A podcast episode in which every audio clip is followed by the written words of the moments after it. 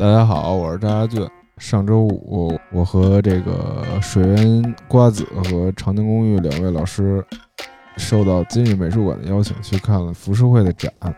在看展之前呢，我们对浮世绘都是比较喜欢，但是对里面的知识和门道呢，都是门外汉。在看了这个展之后呢，我们就对这个也还是门外汉，呃，对，也还是，但是在里面呢，发现了很多有意思的事儿。就尽管这个美术上啊，我们不是特别的擅长，但是它延展出来的故事以及时代的印记，我我们是可以进行一些解读。我们今天就把这些故事分享给大家听。然后呢，我是翟亚军，然后剩下两位老师，请介绍一下。大家好，我是感冒了的芳菲。大家好，我是西瓜。就其实浮世绘，大家提到浮世绘，想到的就是那个神奈川冲浪里。比如说，你现在苹果手机打出一个那像渣男的姓名里都会带一个浪，那个浪它就是神奈川冲浪里，就是从浮世绘那个 emoji 对对 emoji 的那个嗯对浪，就是就是浮世绘最有名的神奈川冲浪里，这也是算是最值钱的吧。它是富岳三十六景里就是非常有名的一张，它的价格也当时拍的非常非常的昂贵。一提到这个浪，其实大家就是不由自主的就想起的是，呃，日本，日本，还有一个就是凯风快晴，嗯，凯风快晴这两张是最著名的日本浮世绘的相貌，就基本上你在任何的游戏里，呃，招贴画里都能看见它。然后已经成为了一种指代物，但其实这种画儿本身，它就是跟咱们的杨柳青年画没有任何区别。哦，呃，对对对，只是人家更成体体系，就是他们的浮世绘是从十七世纪开始传入日本之后，呃，慢慢的成为一种形式，但它并不是在日本人看来，它就是在当时的皇族看来，他们并不是一种艺术，而是一种市民的文化消费品。嗯，也就是说，跟咱们。现在看的那些小广告、招贴画的概念差不多。然后我喜欢它呢，是单纯的就是觉得它好看。然后呢，可能大家一提到浮世绘，就不由自主想到它跟古董是一样，就想到书画、美术这样。但其实并不是这样，它就是一个印刷、印刷，就是木板印刷出来的版画，然后一种特别量特别大的这么一个东西。嗯嗯，在日本的浮世绘收藏界里呢，像这个画儿，它的价格分出版。首先，先看画师是谁啊？就比如像北斋啊，然后那种歌川国芳啊这种的大家，肯定是会贵的。然后他们的出版是会贵的，然后再版就相对便宜一点。然后它那个版，因为它你一个木板印刷的时候，它会有磨损，所以它这个价格也会相应的有所下降。但是它具体怎么分别呢？这个我也不知道。哦，嗯，但是我就知道，专业的人对对对，可以看出那个。呃，油墨上面的一些差异，对对对，包括从上面的印章啊这些细节上是可以呃评判出来。就比如什么方信印，就是反正一些非常专业的术语。其实像我这种普通人买浮世绘呢，就是买一买一乐，买点自己喜欢的呃画画面景象。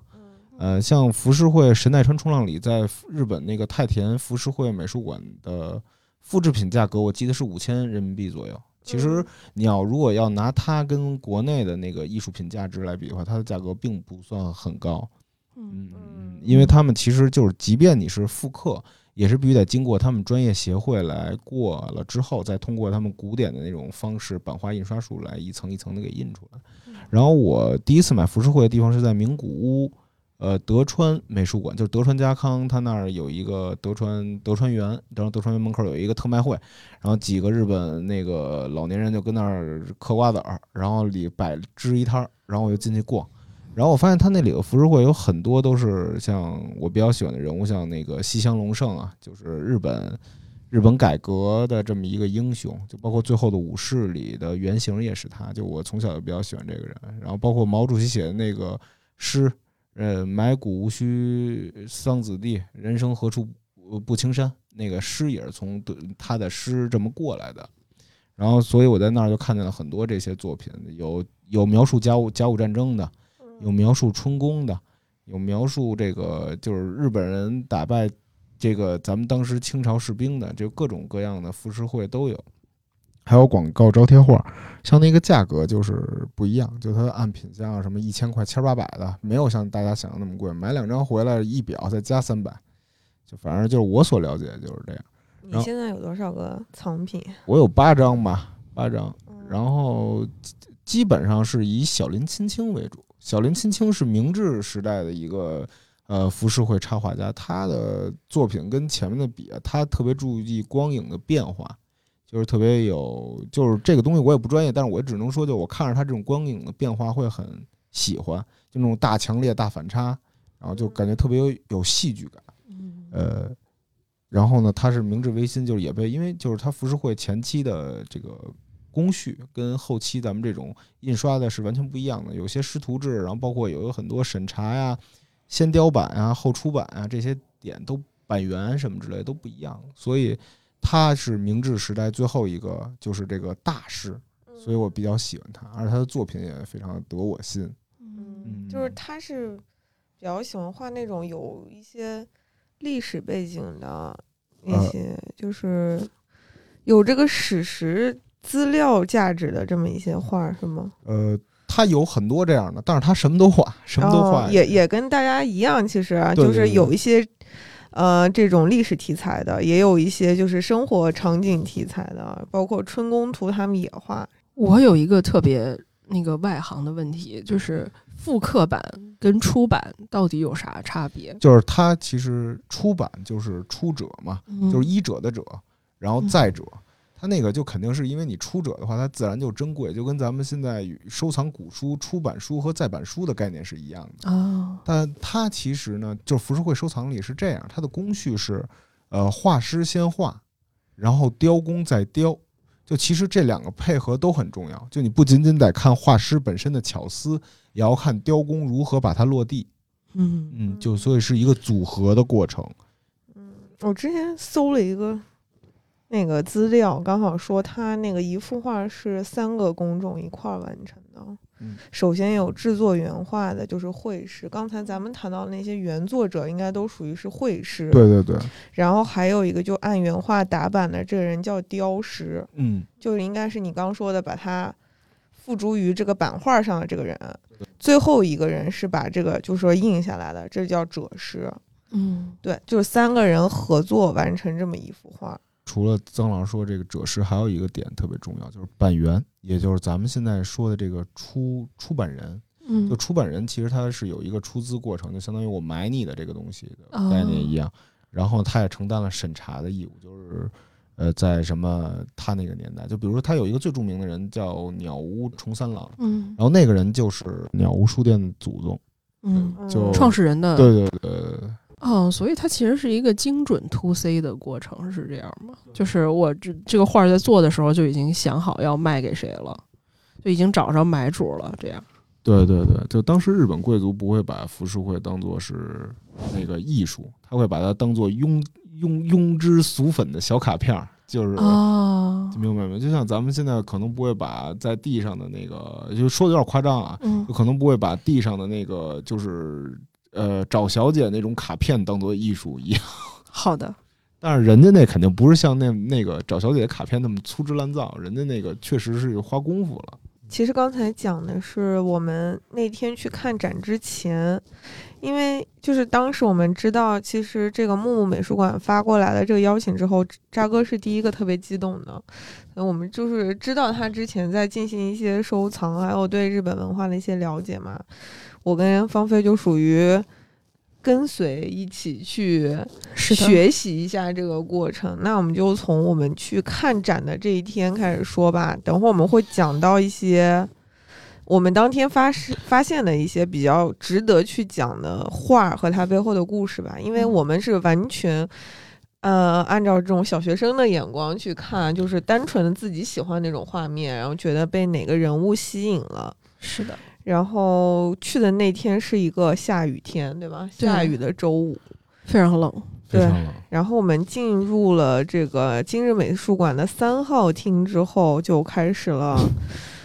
美丽的游览，对，然后就是呃，一进去以后，渣渣开始给我讲讲解这幅画这些画的时候，其实一楼当时就是渣渣会有一点失望，他觉得没有他想象中的那么多，就是知名的作品，他就是还是比较常见的一些吧，对吧？对，就当今比较常见的一些作品。但是他跟我说，你看这个画面的话，就有很多这种浮世绘是有点像导览小册子的这么一个功能，有点像我们进北海公园之前门口贴的那个整个公园的导览图导览图，但是它上面呢，就是感觉人物很多，是一个很动态、很生动的这么一个形象。有很多人，就是让我想起来之前有一个有一个人讲浮世绘，他说其实，嗯，你看他的这个主题是景色，是一个地方，嗯、但是他真正表现这些的是人，嗯就是我们还是看到很多很多生动的人吧，嗯。嗯。然后当天对，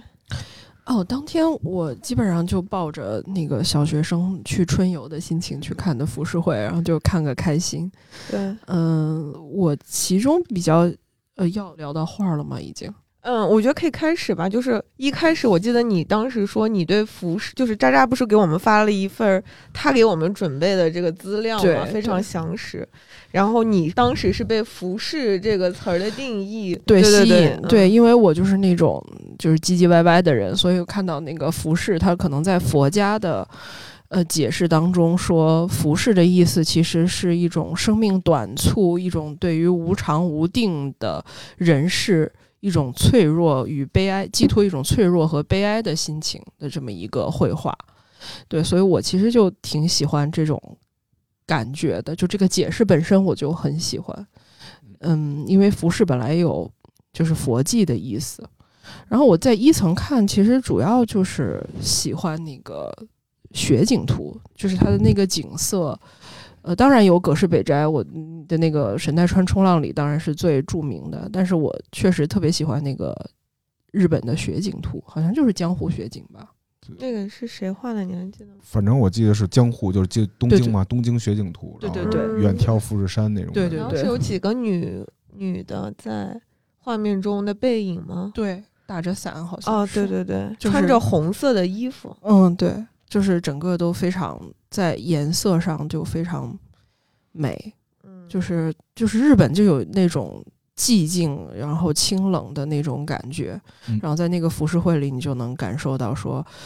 呃，就是东京其实就是你感觉东京下雪就是那个样子的。然后重新点燃了你想要出去旅行的心情，就是非常简单的那种喜欢。嗯，然后说到这个服饰，其实你说完那个定义之后，我当时也是仔细看了渣渣给我们准备的那个资料嘛，然后后来发现，其实就是服饰这两个词对于日本来日本人来说，或者说对于当时的很多。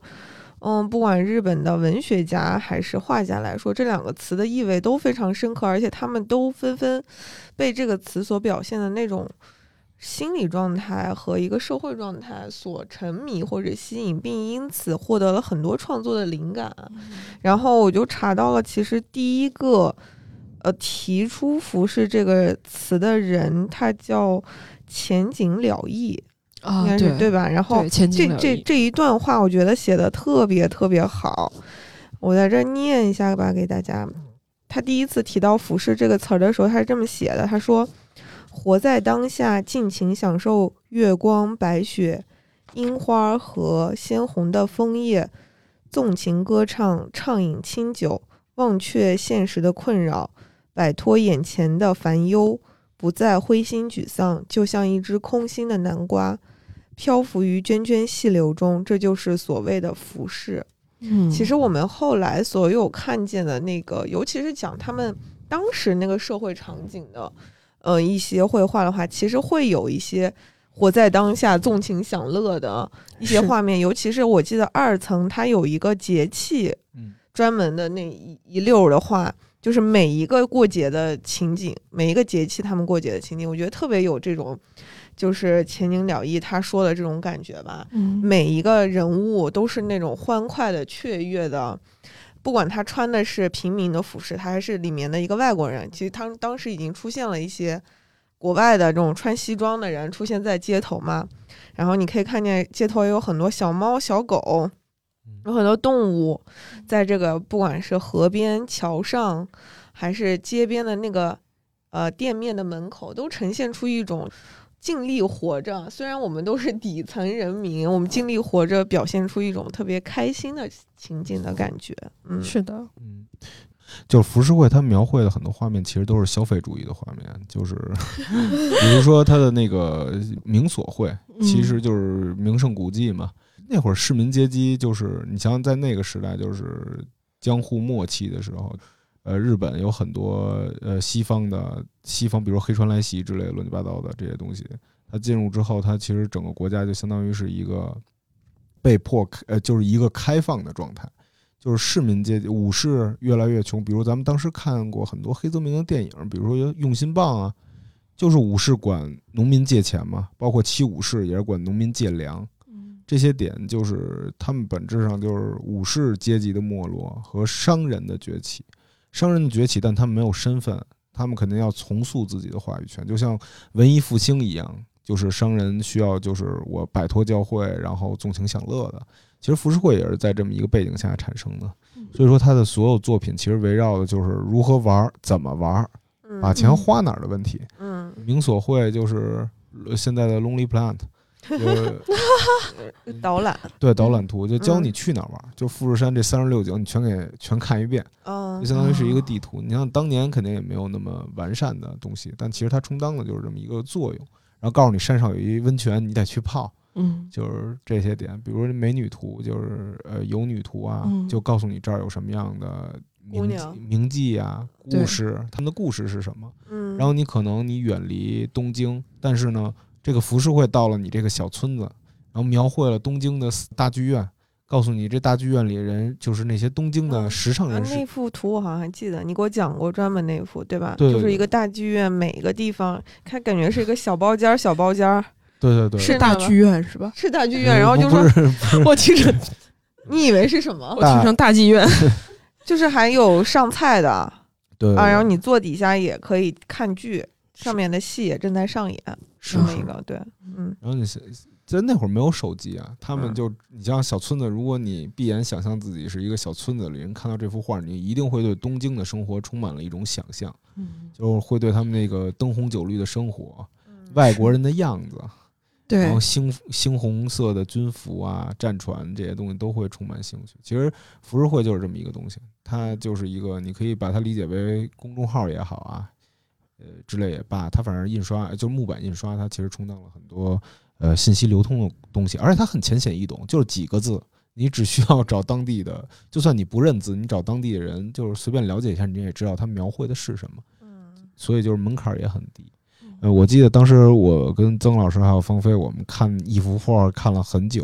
就是画面上有小狗，然后有有洋车，有外国人，然后有。有和服，有洋服，就其实它表明了，就是日本在那个时代的，呃，风貌，对，风貌，风貌，对。其实今天再去看，可能对于很多这种历史学家来说，是一个很好的去考证的一个素材。大家当时怎么穿的？对对对，对我我觉得记忆非常深刻，就是大家怎么穿的，然后与呃人与自然的关系。其实这个我也去查查了不少资料，其实就是。呃，很多学者会说，从这个浮世绘里面，你可以看到日本人跟自然的关系是，嗯，跟别的国家不太一样的。就是我们可能对于自然有很多敬畏的，嗯，这种这种情感，但是日本人是他们比较愿意跟自然去相融这么一个过程。嗯，就是我们可以看到后来有一些。嗯，他们的画是把一些天气灾害，还有天就是天地不仁的那个状态，他们会还，就是把它你物化、你人化，化成一个野兽，化成一个怪物，然后人怎么样去跟他缠斗，怎么跟他去相处，他他会嗯，就是相比于别人去敬畏的那种高低之分，我觉得日本人是更多的。嗯，对，是是相融在其中的，所以浮世绘它整个画出来的那种感觉是不太一样的。对，而且就是浮世绘，就咱们现在看都比较艳丽的，其实也是日本就是逐渐开放的一个证明。嗯，就是像呃，像当年就是浮世绘的发展，一开始是墨者画嘛，就只有单墨色，单墨色就是连环画那式的。然后后来是锦绘、锦绘还有色板之类的这些东西。它其实到后来之后，你能看神奈川冲浪里的蓝这么漂亮，其实是因为当时德国发明了一种基于矿物质的染料，就反正就是颜料颜料，而让这种东西传到日本之后，它就变得，因为过去日本的颜色都是呃草磨出来的。嗯，我忘那草叫什么，反正磨出来的，它的着色力没有那么鲜艳。但是这种流进来的这种原料被他们重新加工过之后，就是变得非常的有强烈的冲击力。然后最后不是也被莫奈、梵高什么的之类的追捧吗？嗯，嗯。是的，嗯，葛饰北斋说过一句话，他说：“万物皆可入画。”嗯。其实我刚因为今天渣渣带了一本儿就是他的珍藏来，嗯，然后我就我其实真的不知道葛饰北斋画过这些，并且画的那么逼真。我其实我也不知道，对，所嗯。以我对。今天是第一次在这本册子里面看到了大量葛饰北斋在别的方面的造诣。对，还还有他取艺名的造诣对对，然后这个好像不太方便在电台里面嗯说了吧？是对就是嗯哦，但是对，但是我我我记得葛饰北斋在一八四八年的时候，在他自己的一本儿呃书里面，还是在就是叫《画本彩色通》里面，他自己说自己啊。说吾经年研习不同画派，各中奥秘皆已洞穿，精粹无一不取，主要就是夸奖自己。所以我就觉得葛饰北斋其实跟扎老师就是可能可以做很好的朋友，就是有一种就是乐天，同时又自信的那对种他是一感觉。个，我觉得他是那种很乐观派、很活泼的一个创新的对，画家。嗯，跟他当时同时期的那个叫什么来着？对，歌歌川国国虫，虫，歌川国虫，还有嗯那个呃歌呃喜喜多川歌迷，他们三个人是并称为这个 对，呃那个三杰对那个歌川他是比较传统的，他一生就是出这种传统的，然后葛饰北斋就是对创新各种创新，嗯，对。喜多川歌迷之后，我可能会聊一聊。重点聊一下他，聊一下他，对。喜对，欢他是吗？呃，对，因为他比较传统，但是他画人画的比较多，他喜欢游女，他就是其实就是美女图就是美女，就是妓女，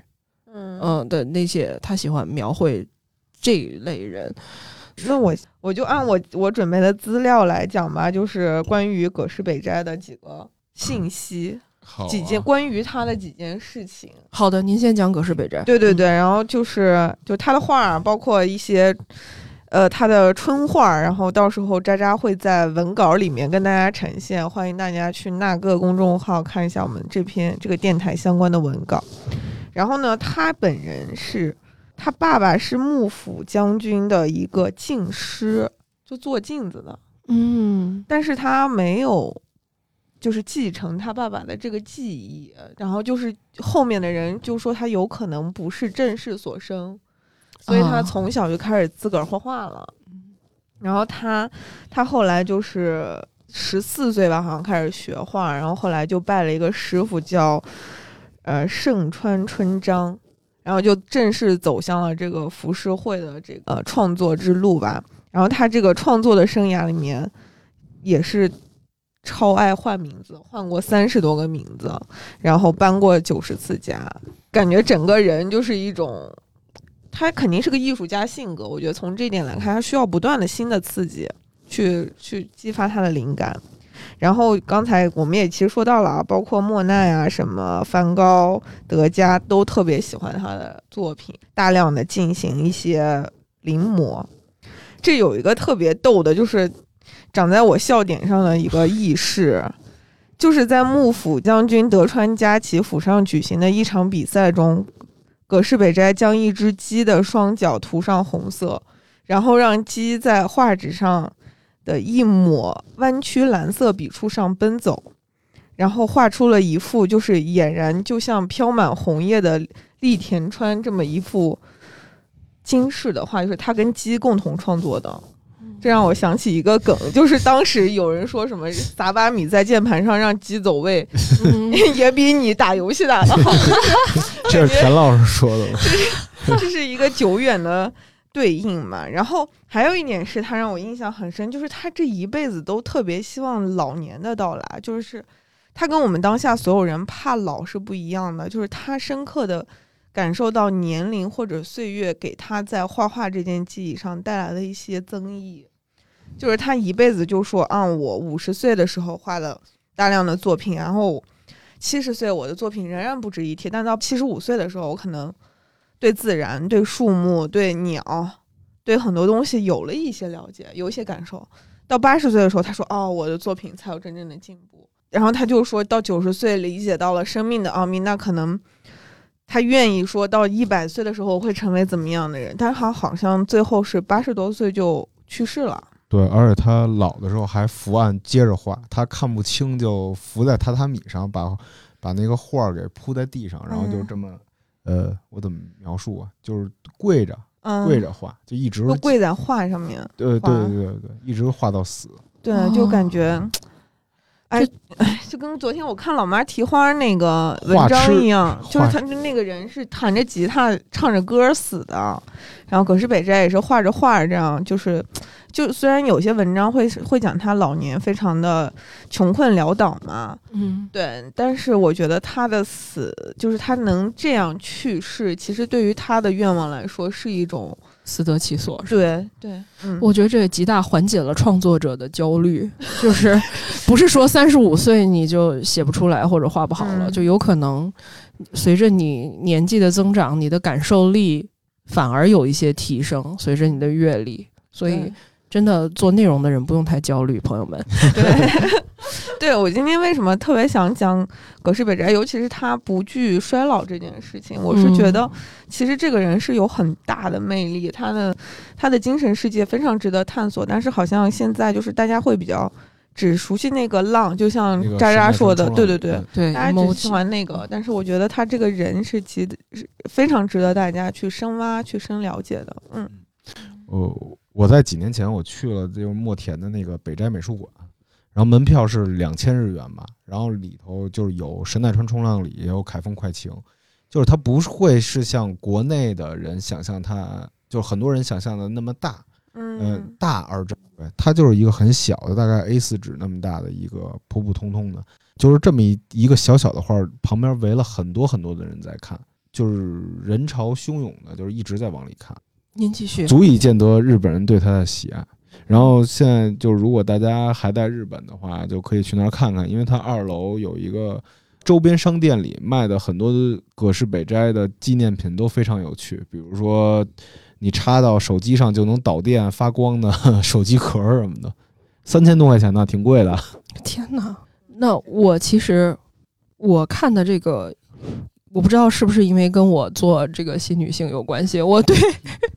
我对这个服那个服饰会的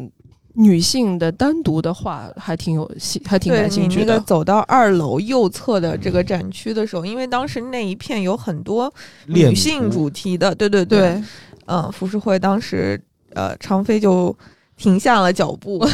对，开始研究了起来。后来我们给每一幅画都找到了一个对应，对不对对？嗯，对，其实。呃，他们，你从那些话里面，其实能看出来整个东亚对女性的期许，期待啊、就是那种歌颂，其实是歌颂同一种模板的东西。呃，其中有一有一幅画叫《游女喜游》，呃，这个听起来非常像那个 rap 啊，但是 游女它其实是指妓女的意思。在十一世纪以前，游女就只是一个高级艺妓的这么一个呃统称，但是在十一世纪之后，可能游女是有那种。呃，妓女的意味在里面了，嗯就是说她可能白天就撑着伞坐在船上面招揽客人，就是非常呃香艳的这么一个场面。对，但是游女喜游呢，就是呃，她就是喜游是这个妓女的一个名字，说喜游她是江户城里面一个医生的女儿。呃，但是她家道中落，因为父亲去世了，所以她就流落到了青楼里面。那这个是幕府的时代，就是幕府为了迎接外国的人，就让呃喜游去接待一些呃外国的客人，但是对于他来说，就是呃他不想接待，可是外国的人只听到了他的这种声誉，就执意想要让他呃出来，最后他就那幅画其实就是他拿着一个武士短刀的一幅画，就他坐在那里，然后那那把刀的刀鞘开到一半儿。它其实是有一种美中又带着一种杀气，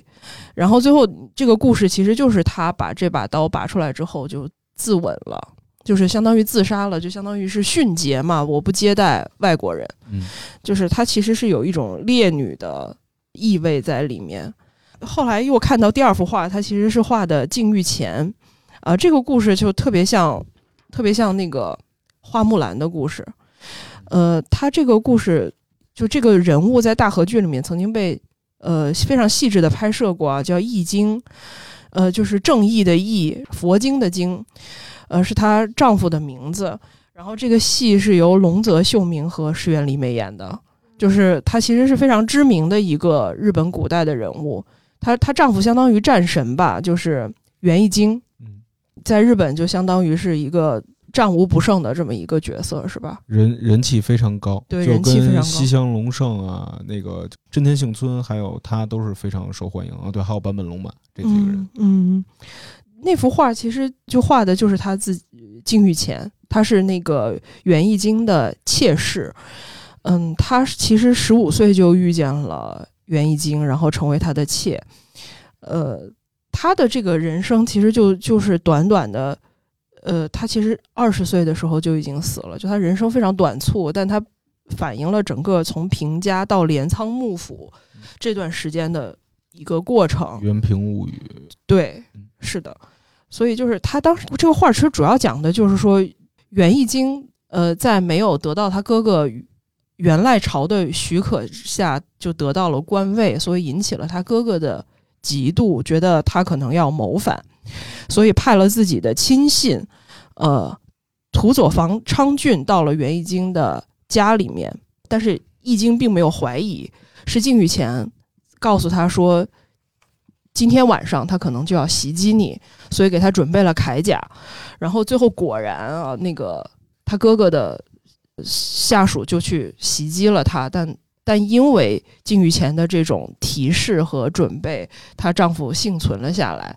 其实就是一个女版花木兰的故事嘛，然后最后就是有人就是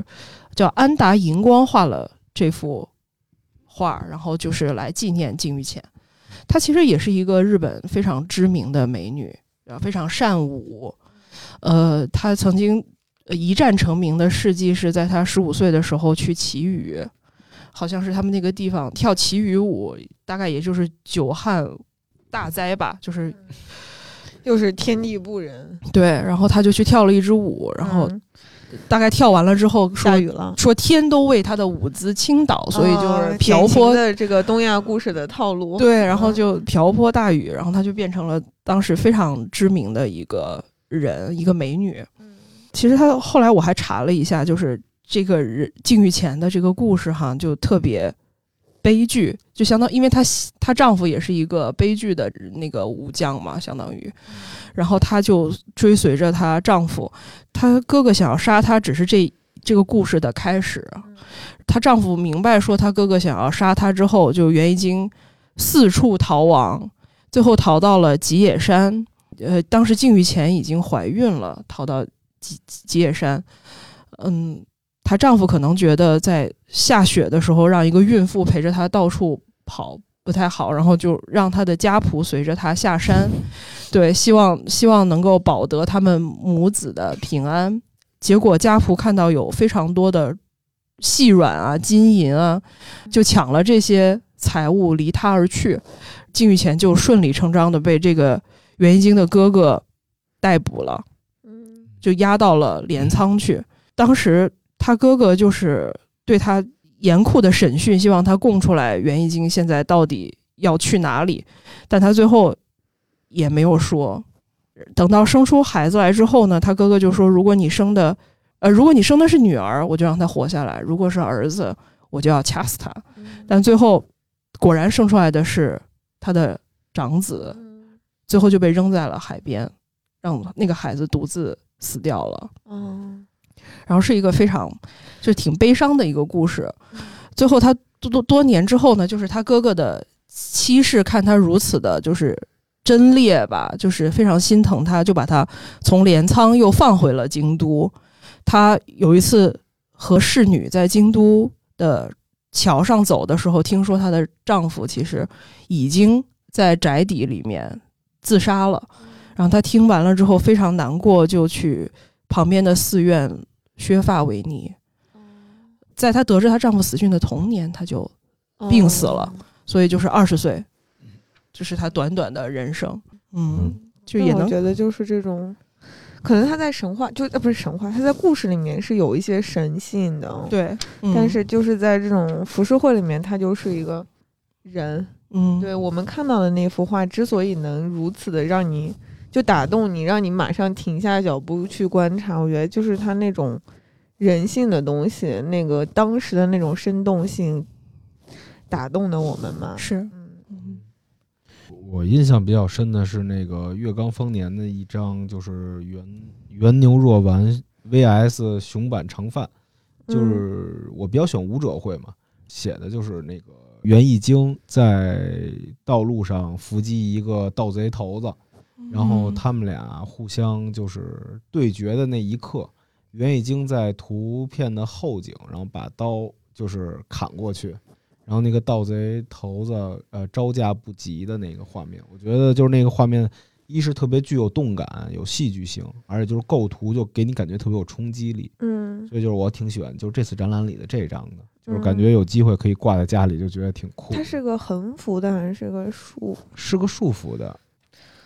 我觉得是不是是时候可以说芳菲最喜欢的那个系列了？哦，啊对对，什么对，什么因？为我也是在看资料的时候发现你跟这个周作人 有相同的，不能说爱好吧，就是他也是很喜欢这个浮世绘大量里面有表现这种妓女娼妓生活的嗯这种图景，但是他更多的体现的是这种凄苦和悲哀吧。周作人是这么说的，他说：“卖淫，我以为并不是女人所爱干的事情，虽然不信他们有此可能，就他对他们是怀着极深的同情的，所以他看到浮世绘中大量的这种画面的时候，那个浮世绘的初衷就引引入他的心头，就是平凡和热闹当中隐隐的那种哀愁。就是鲁迅，他肯定更有批判的眼光去看嘛。他当时还说过一句话，就是说同时期的中国人是不具备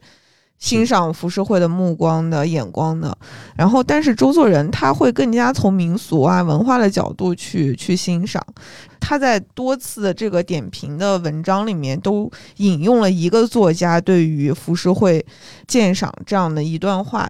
这个作家叫永井和风，他说：“呜呼，我爱浮世绘，苦海十年为卿卖身的游女的绘姿使我气，凭倚竹窗茫然看着流水的艺妓姿态使我喜。”麦硝叶面的纸灯寂寞的停留着的河边的夜景使我醉，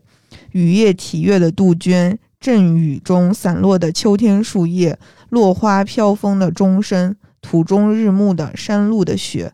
凡是无常、无告、无望的，使人无端嗟叹此事只是一梦的，这样的一切东西，与我都是可亲，与我都是可怀。其实他这段就是在写浮世绘的魅力所在吧，嗯，对，我之前刚刚才也提到那个喜多川歌迷，他跟那个葛饰北斋和另外一个川歌歌川。歌川国虫，对，其实是并并称为浮世绘三杰的嘛。嗯然后他其实大量的就是在画，呃，就是刚才西瓜老师说的妓女的，这个应该是算是一种三三种三种那个类别当中的一种。对，刚才你说译者会，还有一个舞者会，还有一个是另外一个，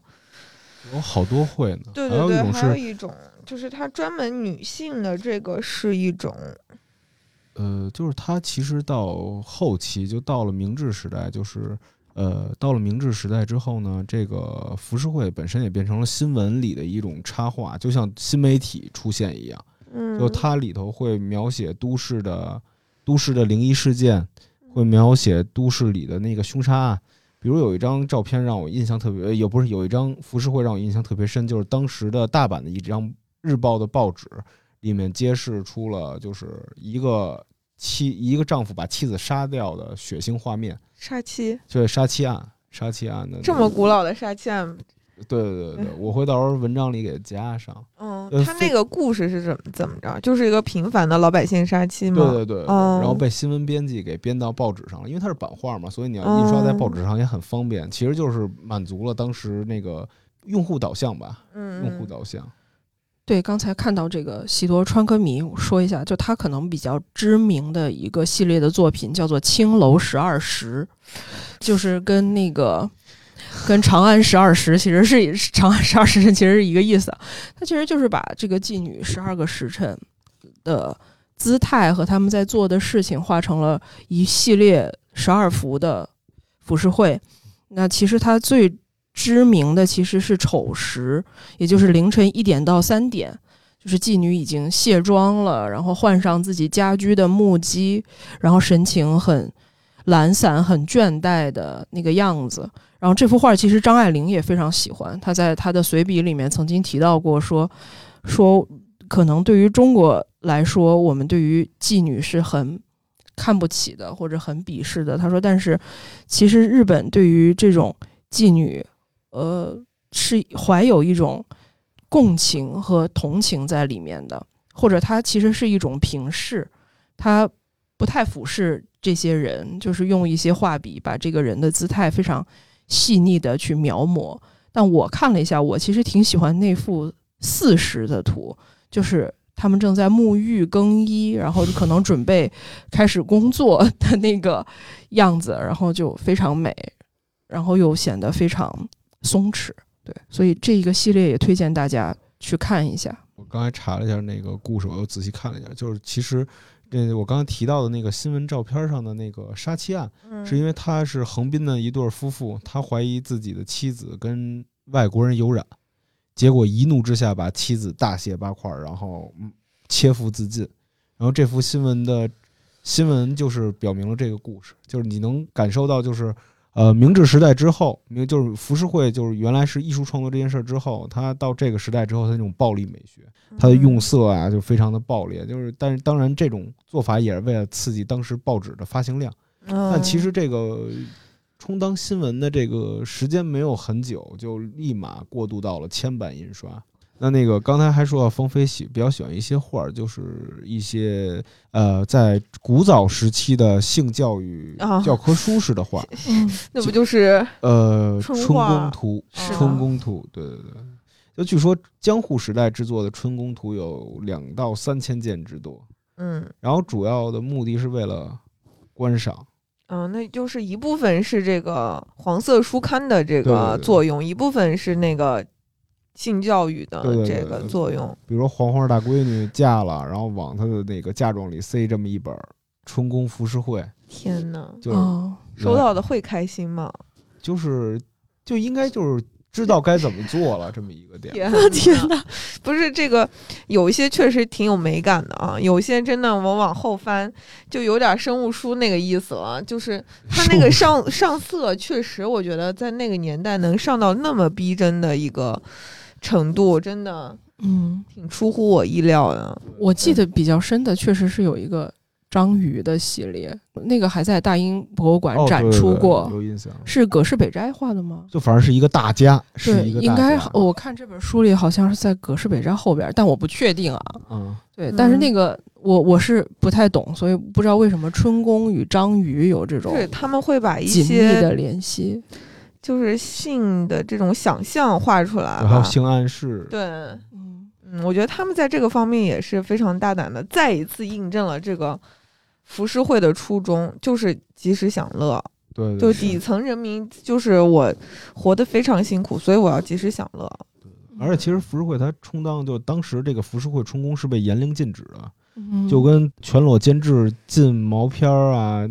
不能露啊，拿尺子量，全裸监制里那个，嗯其实是一个概念。就他们当时是浮世绘作为出版物是要被严格管理的，嗯在就是明治还到天宝年间这之间是一个逐步放松的过程。所以这些艺术家们他们喜欢创作这种东西，因为其实跟那个时代是一个呃时代脉搏是同时进行的一件事儿。嗯他们觉得就是把这个春宫图去表现出来是也是一种人性的解放，也印证了那个时代人们都要及时享乐。嗯嗯，然后，但是贵族们还有日本的那些当权者，他们会认为这是一种呃低俗的、影响国民精神面貌的这么一个东西，所以他们就发明了很多种，就比如把各种人体组成一个脸，但其实这个脸上全都是呃男女交狗画面的这么一个作品，非常有名。哦就是隐隐藏起来，对对对对对，哦。以此来躲过审查。啊，我记得当时你还看了一幅图，说它有政治讽刺意味的那个，你还啊，记得吗？我记得其实就是几个呃女性的人物，在一个封闭的，然后同时有很多像那种木栅啊对对对里面，然后外面其实是非常快乐的场景，可能在。呃，像游园会那种就非常快乐的，有可能有杂杂耍，然后有什么呃什么表演之类的，但是女性不能够参与其中。但它其实是一个有政治隐喻的这么一幅画儿。它是说当时的这个是呃审查和民风，就是渐渐的在趋于保守，就是是上面的人可能是会对这种享乐进行一些限制。对，所以其实这个画家是在讽刺说，我们不能够参与到这种快乐的活动里，表达一种比较嗯压抑的这种心情。呃又想起来那幅画，就是还有一幅，就反正就是那个女孩躲在那个呃窗格后面。对嗯对对对，嗯，春宫图还有一个非常有意思的点，就是在日本，性代表一种生命力，对，所以他们有一个习惯，就是日本的士兵都会把春宫图夹在衣服里，当做护身符。嗯，就是他们会拿它当做护身符。对，因为这种代表生的希望。对对对对，这在日本的国民的这种，对，挺奇怪的，好像是说，呃，我因为我看这些游女图嘛，他有的时候难免也会画到一些，就是他们说当时民风其实是非常开放的，比如在船。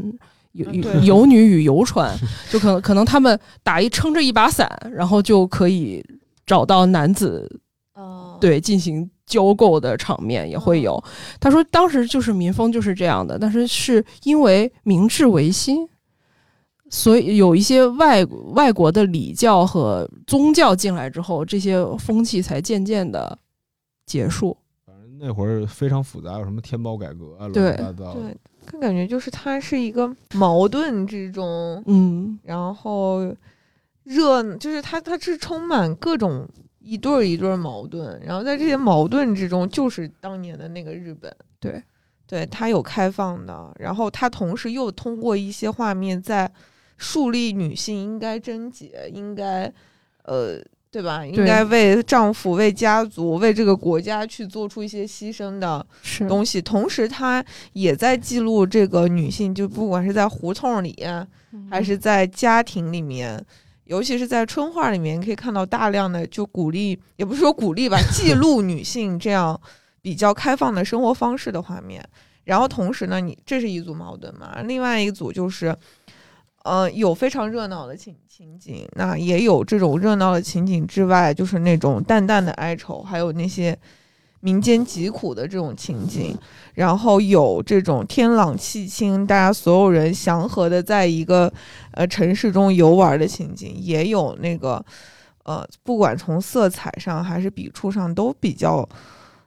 可怕的这种记录天灾人祸的人和妖怪去呃角斗的人和人和人之间的战争的这种，它会同时出现在这个浮世绘当中。也同时可能是被一个画家所画的，对。嗯，但当那就是所有当时日本人心里所想、眼之所看的东西，嗯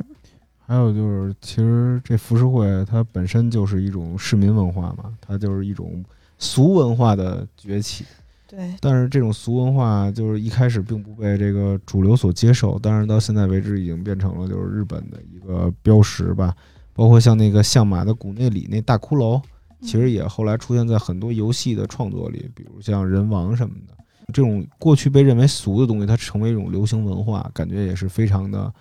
呃，对现在看到新生事物来说的话，也给我一种启发吧。就比嗯如小时候一说到游戏，大家就是不行那种，但是现在大家就把它视为一种很平常的事儿，嗯，就感觉这种大俗的文化还是最有生命力的东西。它就可以活得很久。对对对，嗯反正我觉得吧，就是，呃，如果要这么回头来看的话，就是过去那些王日本的王公贵族们，他们尽管喜欢这个呃高雅的艺术，然后非常华丽之类的，但是你可以把它视作为一种不接地气的高尚，或者是一种高雅，而这种真实的庸俗反而更具生命力。所以就是浮世绘这件事儿，我们会继续的慢慢研究。谢谢大家。嗯，好的，好的，嗯，大家拜拜。拜拜。